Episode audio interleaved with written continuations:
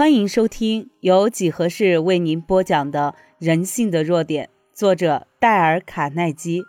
上面已经说了很多了，现在让我替你提供下述建议，其中有一些是警告，以便你选择自己工作时作为参考。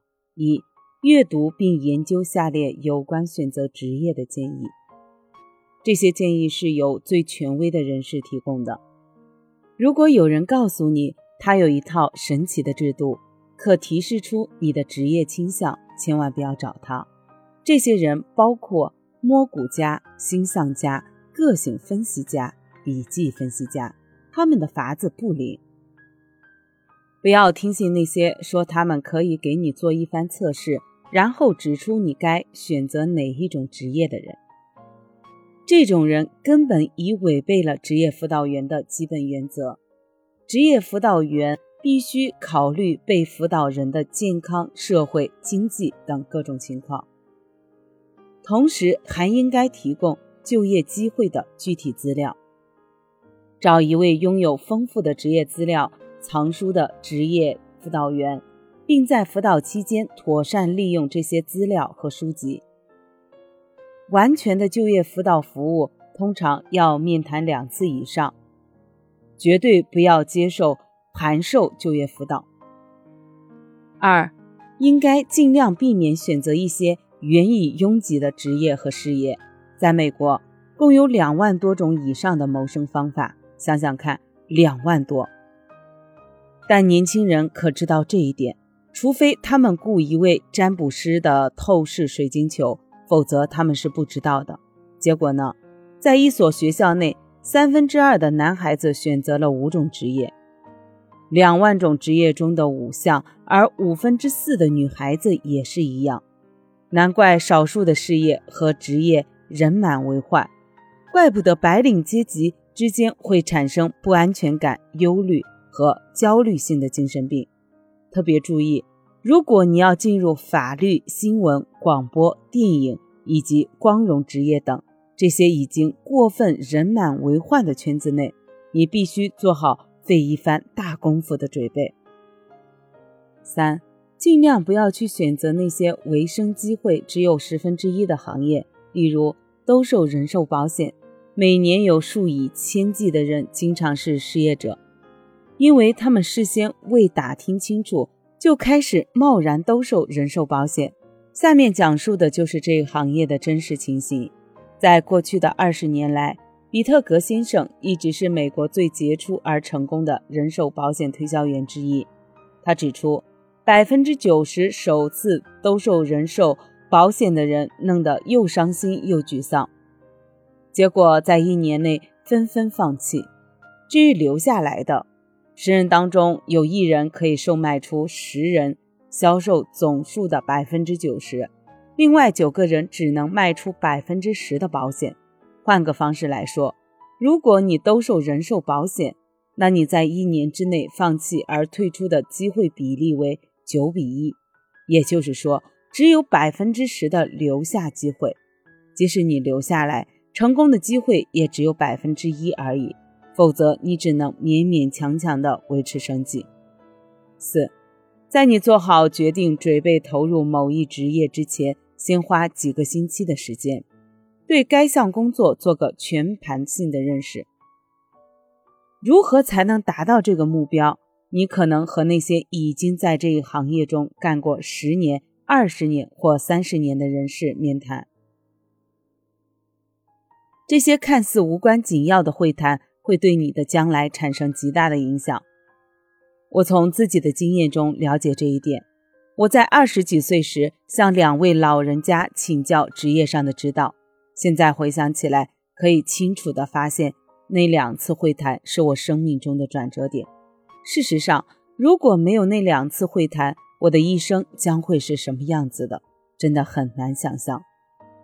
你怎样做才能得到这些职业指导的会谈呢？为了便于说明，姑且假设你正打算做一名建筑师。在你做最后决定之前，你应该花几个星期的时间去拜访你城里和附近城市的建筑师。你可以从电话本的分类栏里你可以从电话本的分类栏里把他们的姓名和住址找出来熟悉一下。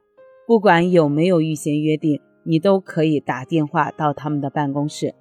如果你希望定个见面时间，你可以写信给他们。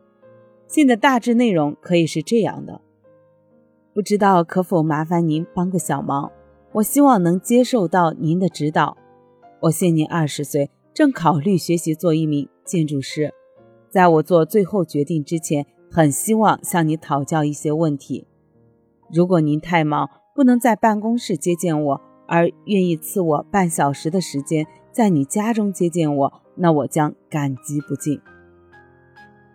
以下就是我想向您请教的问题：一、如果你的生命再从头开始，你可愿意再做一名建筑师？二、在你仔细打量我之后，我想请问你，您是否认为我具有成为一名成功建筑师的要件？三、建筑师这一行业是否已经人满为患？四、如果我学习四年的建筑学课程，要找工作是否困难？我应该首先接受哪一类工作呢？五，如果我的能力属于中等，在在头五年当中，我可以希望赚多少钱？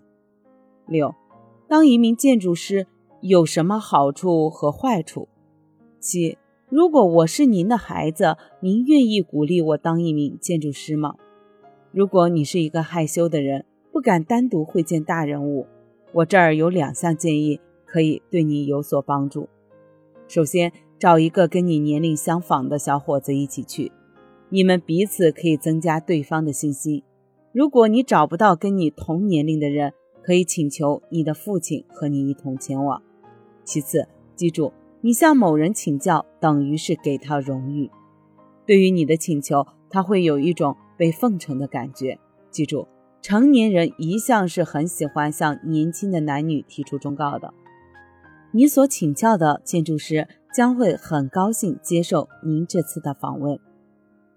如果你不愿意写信要求见面，那不需要约定，就可以直接到那人的办公室去，对他说：“如果他能向你提供一些指导，你将感激不尽。”如果你连续拜访了五位建筑师，而他们都太忙了，无暇接见你，当然这种情形不多见，那么你再去拜访另外五个。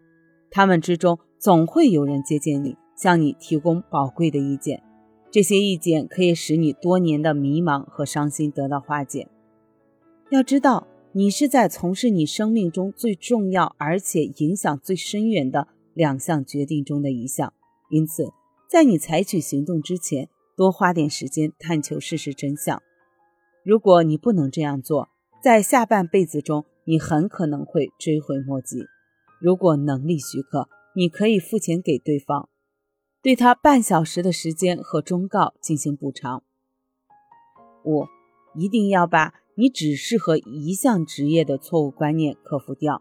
每个正常人都可在多项职业上成功，相对的，每个正常人也可能在多项职业上失败。以我自己为例，如果我自己研习并准备从事下述各项职业，我相信。成功的几率一定会很大，对于所从事的工作，也一定会深感愉快。这一类工作包括农艺、果树栽培、农业科学、医药、销售、广告、报纸编辑、教书、林业。另一方面，我相信下面我所说的这些工作，我一定不喜欢，而且会失败。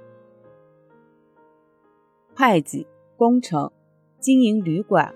和工厂、建筑、机械事务以及其他的很多职业。消除金钱和工作烦恼的第一大原则是慎重做出重大的决定。讲到这儿，我想问一下您：你是否在选择一份工作的时候有做过市场调研？这个行业的未来的前景是如何？请在留言区留下您的观点，您的观点对我来说很重要。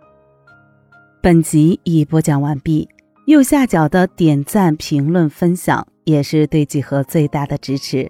欢迎您继续收听下一集内容。